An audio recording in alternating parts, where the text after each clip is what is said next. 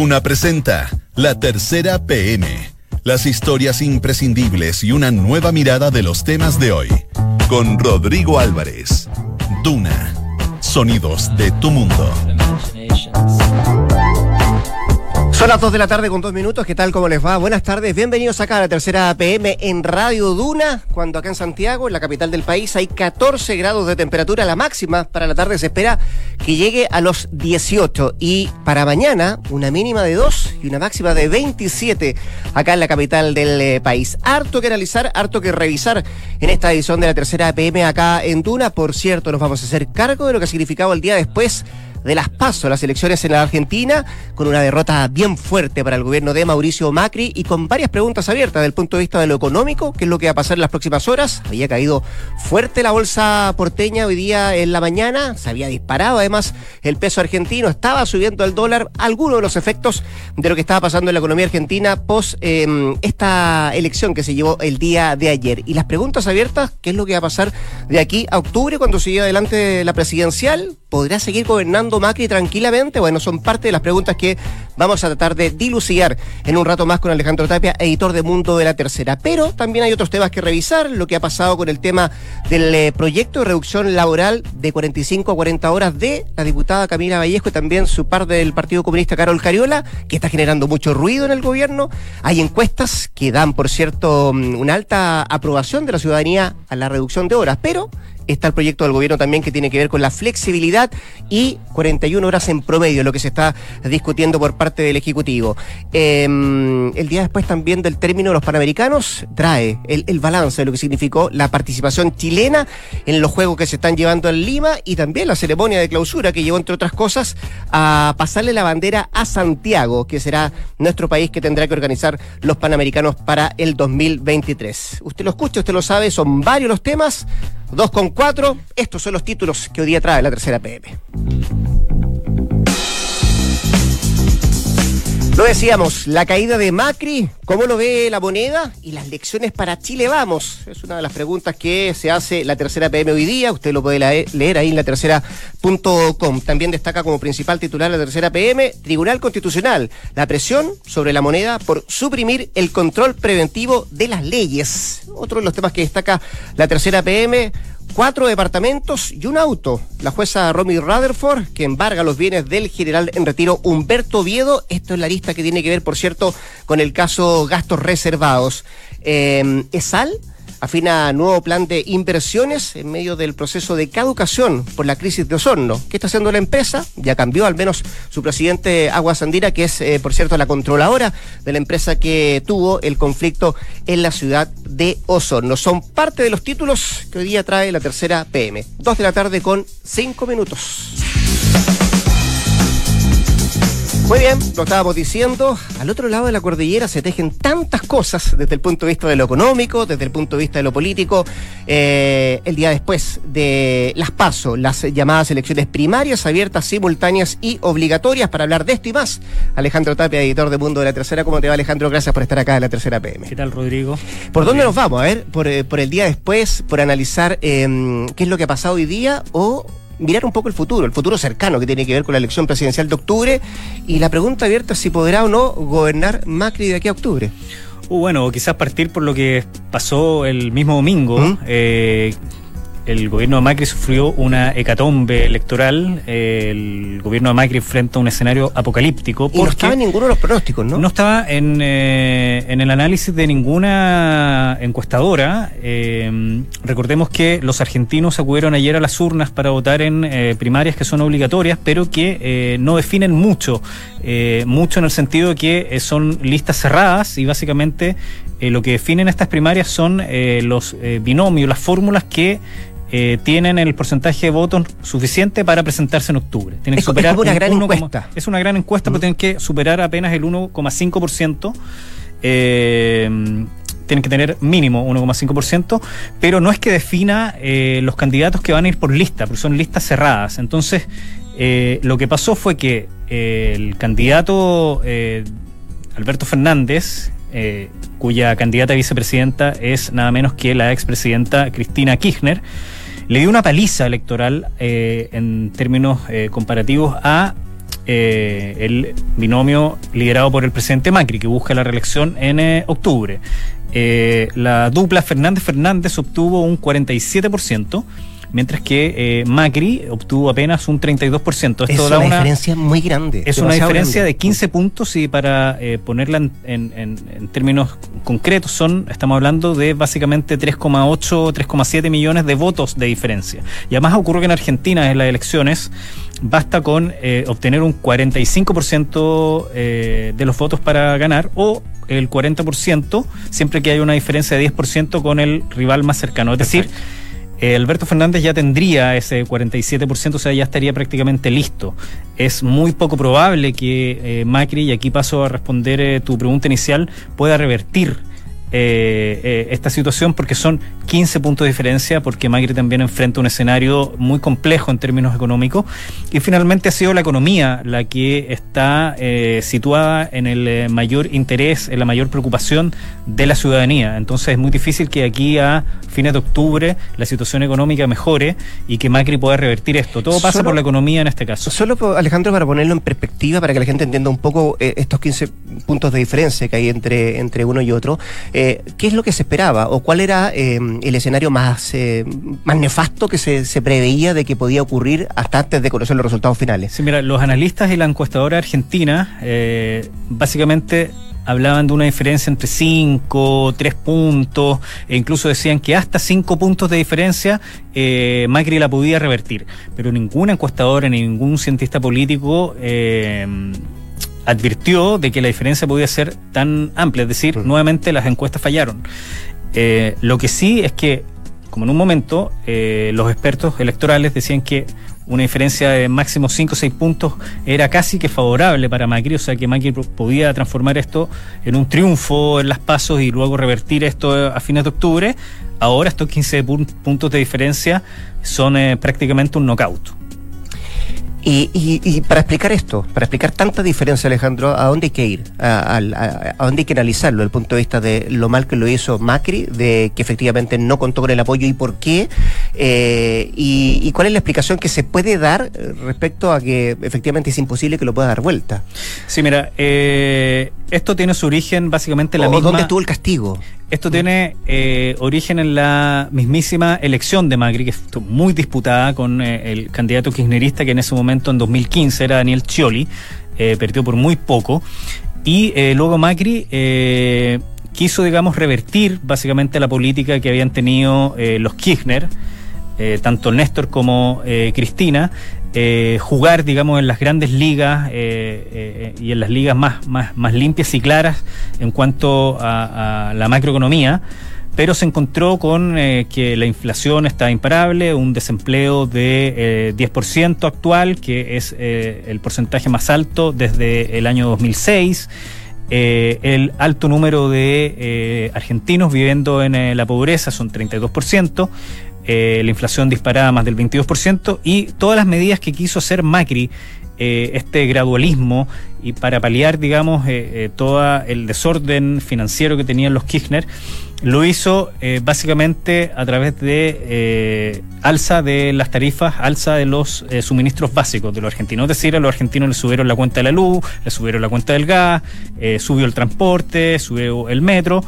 Y eh, cuando eh, el ciudadano promedio se acostumbra a tener un precio muy bajo o sencillamente subsidiado por el Estado, cuando castigan ese precio, obviamente castigan al gobierno de turno, castigan al gobierno que hace esta alza. Eh, ocurre también que Macri asume eh, sin eh, mayoría parlamentaria, él no tiene eh, mayoría en ninguna de las cámaras, además eh, solamente tiene 5 de 24 gobernadores, entonces siempre ha estado con esa pata coja. Y si es que la economía no le funcionó, básicamente le pasó lo que se podía prever que le iba a pasar. Un castigo de los argentinos en las urnas. Alejandro, y, la perspectiva para lo que viene, eh, no solamente de aquí a octubre, lo que resta de los próximos meses de, este año, eh, ¿cómo se garantiza la gobernabilidad por parte de Macri? Primero. Segundo, estoy viendo que va a hablar hoy día en la tarde, va a ser una conferencia de prensa y que va a, va a convocar a los candidatos a presidente también. Y, ya el Banco Central eh, argentino está tomando además medidas porque el dólar está subiendo un 32% a 61 pesos y se estaban vendiendo reservas de dólares también para tratar de, amortiguar un poco la, el efecto. brutal del dólar es que, que cayó también todo el mercado argentino. Eh, y el escenario es tan complejo para Macri eh, que la pregunta quizás no es tan solo si es que puede revertir el escenario electoral, sino que cómo va a garantizar la gobernabilidad de aquí a diciembre, que es cuando eh, es el cambio de mando. Y esto es porque en Argentina existe el fantasma de que los gobernantes no peronistas como el caso de Raúl Alfonsín, y eh, Fernando de la Rúa, no pueden, por eh, alguna u otra razón, no pueden eh, concluir sus mandatos. Entonces, en Argentina se ya instala el fantasma de si Macri va a poder concluir o no. Yo me, imagino que sí va a poder, tampoco la turbulencia es, tan, tan dramática. Para eso, por ejemplo, Alberto Fernández tendría que alentar a las a, sus partidarios, a generar un escenario como de conmoción social eh, y protestas permanentes, pero yo creo que la estrategia de eh, Alberto Fernández va a ser básicamente mantener el statu quo de culpar a Macri del desastre económico, de que no hay mejoras. De hecho, hoy eh, Fernández le dijo como es hora de que Macri se ponga a trabajar, como si es que no es fácil, digamos, manejar a, la economía argentina. Entonces, eh, el gobierno sabe que tiene un escenario titánico por, por, delante y de hecho noche hay una escena que grafica todo esto que hemos estado conversando que eh, básicamente después de las nueve de la noche, cuando no había ninguna cifra oficial, no había ningún eh, resultado, sale Macri a hablar, a reconocer su derrota. Y eso ya, en el fondo, se podía olfatear que venía una paliza durísima para el gobierno de Mauricio Macri. Esto recién comienza, por cierto, la reacción de lo que significó la derrota de Macri el día de ayer. Alejandro Tapia, editor de Mundo de la Tercera, gracias por estar acá en la no, gracias a ti, Rodrigo. Dos de la tarde con 14 minutos. Estás en la Tercera PM con Rodrigo Álvarez. Seguimos acá en la tercera PM. Usted puede leer todos los títulos de la tercera PM en la tercera.com. Nos está escuchando a través de Radio Duna 89.7. En Facebook Live también nos puede ver y no tan solo ver, sino que también escuchar. Son parte de las plataformas donde usted eh, nos puede visitar y puede interiorizarse y conocer más, por cierto, de cada uno de los temas que trae la tercera PM. Otro de los temas, lo habíamos anunciado, tiene que ver con lo complejo que se le ha tornado para el gobierno este proyecto de reducción laboral.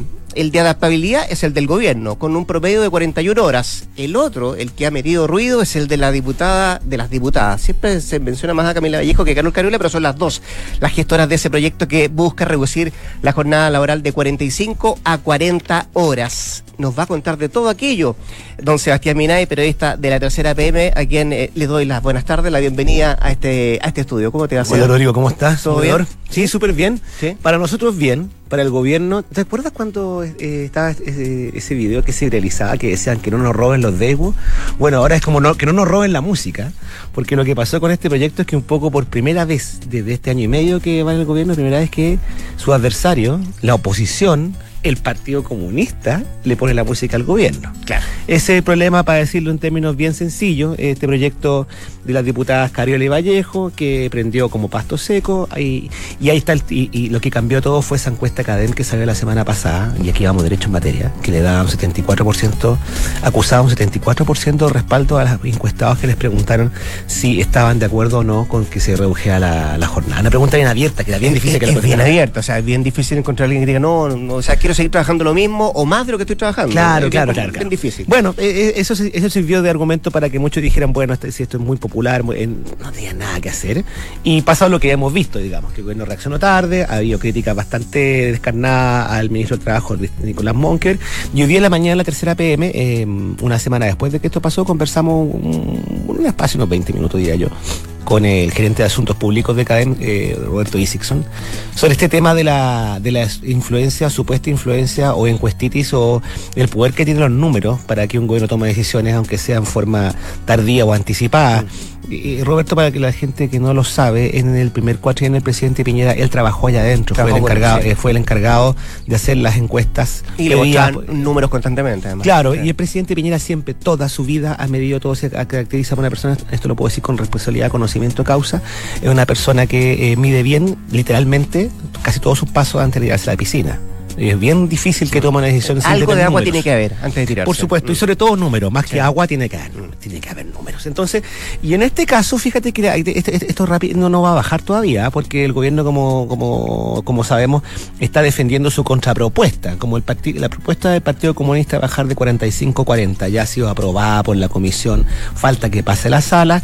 El gobierno, cuando se dio cuenta de este escenario, empezó recién, en forma tardía, a mover un poco un proyecto que tiene como de contrapropuesta, que es de 45, 41 con flexibilidad. Eso de tardía eh, es una crítica que incluso se hace en la interna de, de, Chile Vamos. ¿eh? Sí, nosotros venimos tomándole el pulso, tomándole el pulso a esto de la semana pasada y claro, es un argumento que se lo han repetido en privado dirigentes políticos. apuntan a alguien con el dedo directamente? O sea, apunta, apuntan al ministro, aunque sabemos que las decisiones son colegiadas. Y el tema, el tema es que la mayoría de las personas que han estado en la primera línea de combate, lo que te recuerdan, cada, eh, te dicen, oye, pero si ya veníamos dando avisos al gobierno hace dos semanas, hace un mes, en abril pasado hubo hubo parlamentarios eh, como la Jimena Sandón que dijo que le gustaba y allá llegó, el ministro Monque a retarla.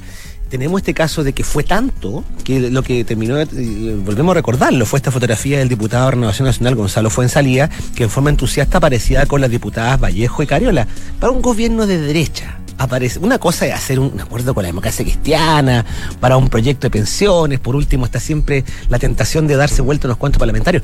Pero de ahí a sacarse fotos con dos diputadas comunistas que están en las antípodas del, de la ideología, digamos que le provocó un dolor de, de guata alguno. ¿Y, sabes qué es por qué eso? ¿Mm? Que en la Comisión del Trabajo, donde esto se ¿Mm? aprobó, ninguno de los parlamentarios de Chile Vamos lo, lo rechazó. Claro. Estuvieron. Claro, pero resulta que la gente como fue en salida y otros dicen, bueno, ¿qué querían que hiciéramos? Nosotros ya le habíamos, te lo dicen bajo cuerda, no lo he visto todavía yo con, entre comillas, eh, nosotros le advertimos bueno en todos los tonos y no nos pescaron. Pues entonces, bueno, lo que hablaba un poco el gerente de, Asuntos Públicos, eh, bueno, obviamente dice que sus encuestas no tienen tanto poder por sí misma como para que como para que el presidente decida. Y, y, que en el fondo ante la pregunta esta abierta que hablábamos, bueno, pues si era tan obvio, entonces ¿por qué tanto revuelo? Porque esto ha generado la discusión de las encuestitis. Mm. Vimos el fin de semana al presidente de la Sofofa eh, bien, bien, eh, bien desagradado, por así decirlo, con estas encuestitis que, que solamente alimentan debates y decisiones sobre caliente más que reflexivas. Es cierto, y hubo más de alguna editorial también por ahí que mm. eh, planteaba esto, de que mm. la expectativa de lo que pueda generar una encuesta hace cambiar el giro de alguna política o alguna esto a las pulsiones presidenciales. Bueno, hoy día en la mañana, en el comité político. Llegó el presidente con el ministro de Trabajo justamente ahí al, sitio del suceso. ¿Había pasado eso antes? No. de repente pasa, no es una norma, pero el presidente ya sabemos cómo es. Generalmente en la, moneda hay dos comités políticos, y el comité político como de verdad, digamos, que tiene el presidente con sus ministros políticos muy temprano cada lunes. Y luego viene el comité político, que es los ministros con los dirigentes políticos, que es generalmente un muro de los lamentos, o, o un muro de peticiones, o debate y de repente el presidente aparece. Pero obviamente que eh, está, era, era bastante posible que se hubiera vuelto hoy día, si la semana pasada ya había sido tema de debate esto. Y un poco lo que nos dicen desde la vereda de los encuestadores, en este caso lo de CADEM, me, hizo ver, oye, pero si mira, este, este, este, más que el gobierno haya mirado, no ha mirado las encuestas, dice Roberto La, la, influencia que tiene, lo importante es que primera vez que la oposición le mete un gol, y acá efectivamente el gobierno recibió una cucharada de su propia medicina, me dice. Porque si nos fijamos bien, el gobierno ha ocupado los proyectos 80-20 muy populares como el aula segura y varios más para arrinconar a la oposición. Una de tu gente dividía los tuyos. Acá le pasó lo contrario. Unió a la oposición y dividió al gobierno. Eh, solo para, entenderlo mejor, ¿hubo una mala lectura política de eso? Hay un, este hay un diagnóstico de que una mala lectura, pero una mala lectura respecto a los tiempos, porque la queja transversal en, eh, en, el oficialismo es que el gobierno o su ministro o quienes sean los responsables de este asunto no supieron leer a tiempo eh, que, el, que, el, proyecto, incluso antes de que la cadena sacara la encuesta, ¿Mm? que el proyecto era bastante popular eh, porque ya estaban muestras como estos parlamentarios que se habían abstenido. Entonces, si, era, si el proyecto del gobierno era mejor, debiesen haberlo apurado antes. Ahora la duda va a estar en qué van a hacer el gobierno, si va a sacar otro proyecto o va a terminar fusionando su proyecto con un proyecto. Pero eso no lo quieren mucho. Pues imagínate, un proyecto comunista. Eso sí que Imagínate que hace José Antonio Casque, que decir de Jacqueline Barcelberg en la UDI. no, va a arder Troya acá. Don Sebastián Minay, como siempre, un millón de gracias. Lo digo, un gusto Vamos a estar viendo y escuchando a partir de, hoy día mismo acá en la tercera PM. Me parece fantástico. Dos de la tarde con casi 22 minutos. En Duna, escuchas la tercera PM con Rodrigo Álvarez. Y así como el día después, y lo conversamos de lo que pasó en la Argentina después de las PASO, también hay un día después de los Panamericanos, que sin lugar a dudas fue aplauso cerrado, eh, una gran presentación del Team Chile, lo que significó estos Panamericanos en, Lima, y anoche la, la ceremonia de, cierre de los Juegos se entrega la bandera al presidente Piñera, porque de Lima a Santiago el 2023. Pero eh, no solamente vamos a hablar de las medallas, las 50 en total que consigue el Team Chile, eh, donde se pusieron los esfuerzos, sino que también esto tiene un una arista económica, tiene una, una arista de, de, dineros que, por cierto, hay que ir analizando eh, y está eso, los balances de, este Panamericano 2019. Diego Hermosilla, periodista de El Deportivo, nos acompaña esta tarde acá a la tercera PM. ¿Qué tal, Diego? ¿Cómo te va? Buenas tardes. Bien, Rodrigo, ¿cómo estás tú? Muy bien. Eh, la idea es verlo en números, más allá de, de las medallas, ver el, número económico, lo que significó esta delegación chilena que participó en, los Panamericanos y cuál es el balance que se hace desde el punto de vista del Ministerio del Deporte, desde el gobierno y mirando también, Diego, a, lo que se nos viene el, el, 2023. Bueno, tiene harta aristas. Fíjate, hoy, por ejemplo, te puedo contar que el solo viaje de, la delegación chilena, que es la, mayor delegación que ha tenido Chile en unos Juegos Panamericanos, costó 550 millones de pesos. ¿El solo viaje? El solo viaje el solo viaje, los pasajes, el llevar, y los pasajes implican cosas tan, cosas que, tal vez la gente no, piensa como, no son solo pasajes de personas, hay que llevar caballo, hay que llevar embarcaciones, hay que llevar... Eh, indumentaria. Una indumentaria, una cantidad de cosas insólitas. Y, la cantidad de gente que fue es más o menos 540 personas, o sea, te da como un millón de pesos por, por persona, el, solamente el viaje, no, no se vaya a pensar que lo, que es lo que cuesta eh, preparar a los deportistas. Mm. Preparar a los deportistas, por ejemplo, en el último año y medio, en los últimos dos años, es del orden de los 11 mil millones de pesos. Para que esos 317 deportistas. Para esta delegación. Para esta delegación, para que esos 300 deportistas volvieran con esas 50 medallas, con esos históricos 13 oro. Entonces es, eh, es una inversión tremenda que se ve, bueno, cada año eh, el, presupuesto de, la nación varía y, la gente del deporte, como de todos los ministerios, como de todos los ámbitos, también pujan un poco por tener un, poco más de en el, presupuesto. Diego, y ahora, eh, si uno, porque eh, eh, poner las cifras sobre la mesa puede ser impactante desde el punto de vista de mm. decir, bueno, en realidad solamente el costo del viaje es un millón de pesos por persona. pero si uno lo quiere comparar para, aterrizar al menos los números respecto a otros países, ¿estamos dentro de la media, bajo la media o sobre la media? Mira, desde que se dio el salto hace un tiempo con el, con el plan olímpico, con el plan ADO, que es el que junta a los deportistas, eh, se está llegando a, niveles un, poco más importantes dentro de la región. Empecemos la región en Sudamérica y principalmente Sudamérica, porque Norteamérica tiene otro estándar y los países de Centroamérica son más bien pequeños. Y, dentro de la región, el objetivo de Chile es meterse en, em, en lo que está haciendo Colombia, por ejemplo. Colombia tuvo unos juegos em, eh, eh, sudamericanos hace un tiempo y, eso le dio un impulso fuerte para, tratar de alcanzar, en el caso de ellos, a, los países más grandes de la región, de, de América. Y en el caso de Chile, la idea es más o menos similar. Las cifras van subiendo, como yo te decía, es totalmente, no se puede comparar lo que significaba un hace 10 años o hace 15 años, mm. cuando era súper recurrente saber de deportistas que reclamaban porque no tenían para ir al sudamericano, no tenían para prepararse, no tenían para comprarse eh, la implementación. Hoy eso es súper distinto. Hay un grupo de deportistas que tienen una buena, em, tienen una buena base, una buena base económica por este, este dinero que, les llega a través del Estado principalmente. Ese, ese, es un problema importante en el, en el caso de Chile. En el caso de Chile, eso te iba a preguntar, el aporte privado y versus el público, más o menos se asemeja en cuánto porcentaje. ¿Estamos muy lejos del 50-50? estamos muy lejos del 50-50, que es el, origen de toda esta historia, que es el plan que tenían los españoles, que, que los llevó después de Barcelona, digamos. Es que, ADO trata de imitar el español. ADO se llama el español, de, hecho, y, allá es 50-50. Eh, Aquí si se llega a un 5% de, de aporte privado, yo creo que no creo que se llegue al 5%. Entonces, ese, en este momento todo lo que se tiene es lo que se puede entregar a través del, eh, del Estado, del, del, Ministerio, a través del IND. No hay más que eso, digamos. Es eh, labor muy pendiente de siempre de las federaciones mismas, tratar de conseguirse los recursos, tratar de que sean auspiciados. No solo los deportistas, hay de repente Chile es sede, no sé, del sudamericano de racquetball y la federación es incapaz de, ir y conseguir unos auspicios, de poner unos pendones para auspiciar ese campeonato. Por lo tanto, el Estado también tiene que auspiciar el campeonato, los deportistas, los viajes, el, y, cuando, y cuando hay que recibir delegaciones también. Entonces, eh, claro, sería tal vez mucho mejor todo si se sumara a la cantidad de plata que aporta el Estado una cantidad similar que aportaran los privados. Imagínate cómo sería todo con el doble de presupuesto de lo que, de lo que tenemos hoy día. Diego, eh, con el correr de los, de los juegos fuimos conociendo historias eh, de las diferentes delegaciones eh, y por cierto las chilenas y de algunos deportistas en lo específico que que se quejaban bastante de, lo que del poco aporte, del poco apoyo que tenían eh, no solamente del Estado, sino que también de los privados, que les costaba mucho. Me recuerdo el caso de la voleibolista de, de, Playa, eh, que lo hizo público, incluso eh, le costó más de alguna crítica porque más pedía ayuda a, los futbolistas. En vivo entiendo que hacía. Los de los de balonmano también, o sea, las, las sufrieron bastante para poder llegar a esto y además con buenas buenas participaciones. pensando en 2023, cuando se hagan los Juegos Panamericanos acá en Santiago, eh, que hay que mejorar y cómo, cómo se puede evitar este tipo de historias o desagradables historias, como dicen algunos.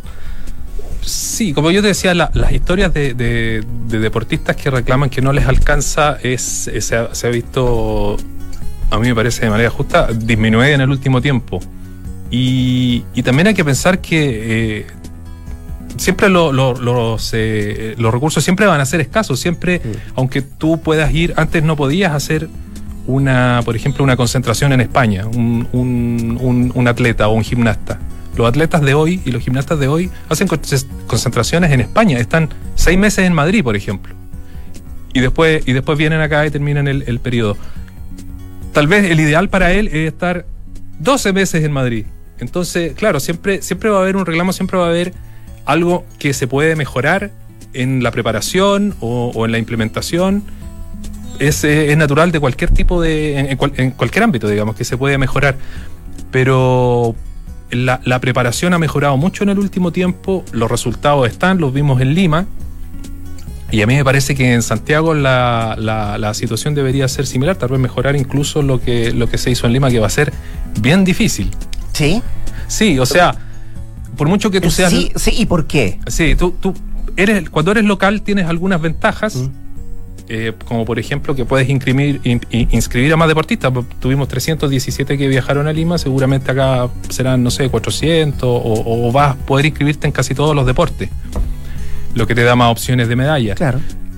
También está el otro, el otro ámbito que es eh, que va a tener la presión, digamos, va a estar hay muchos deportistas se levantan con el público, otros deportistas se presionan con el público. Hay un trabajo psicológico importante que va a tener que hacerse de aquí a, a Lima, aquí a Santiago, digo. Pero eh, piensa tú que en los últimos tres juegos, antes del de Lima, Chile había sacado 14 medallas de oro, sumándolas.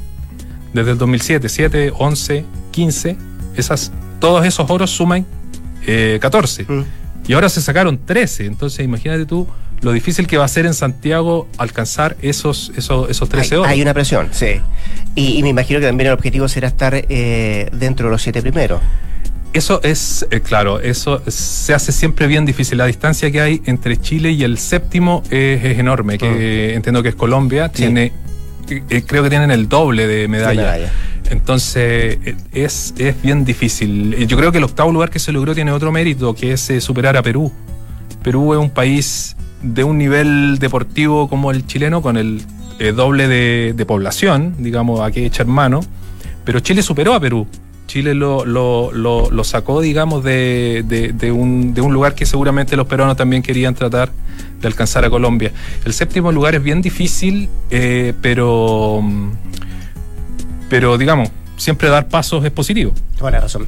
Diego Hermosilla, periodista del Deportivo, millón de gracias por estar acá en la tercera PM. Por ahora disfrutemos, quedémonos con ese gustito eh, de sabor de boca bueno y después pensamos en el 2023. Por ahora hay que aplaudir esta delegación que hizo esa presentación en los Panamericanos. Sí, hay, hay celebraciones por ahora, empiezan a llegar las delegaciones de vuelta. El sábado hay una fiesta en Plaza Italia, entiendo, así, que ahí los, los, deportistas van a poder tal vez compartir con, con la gente algunos, algunos de los medallistas. Que estén muy bien, ¿eh? Muchas gracias. 2 con 31.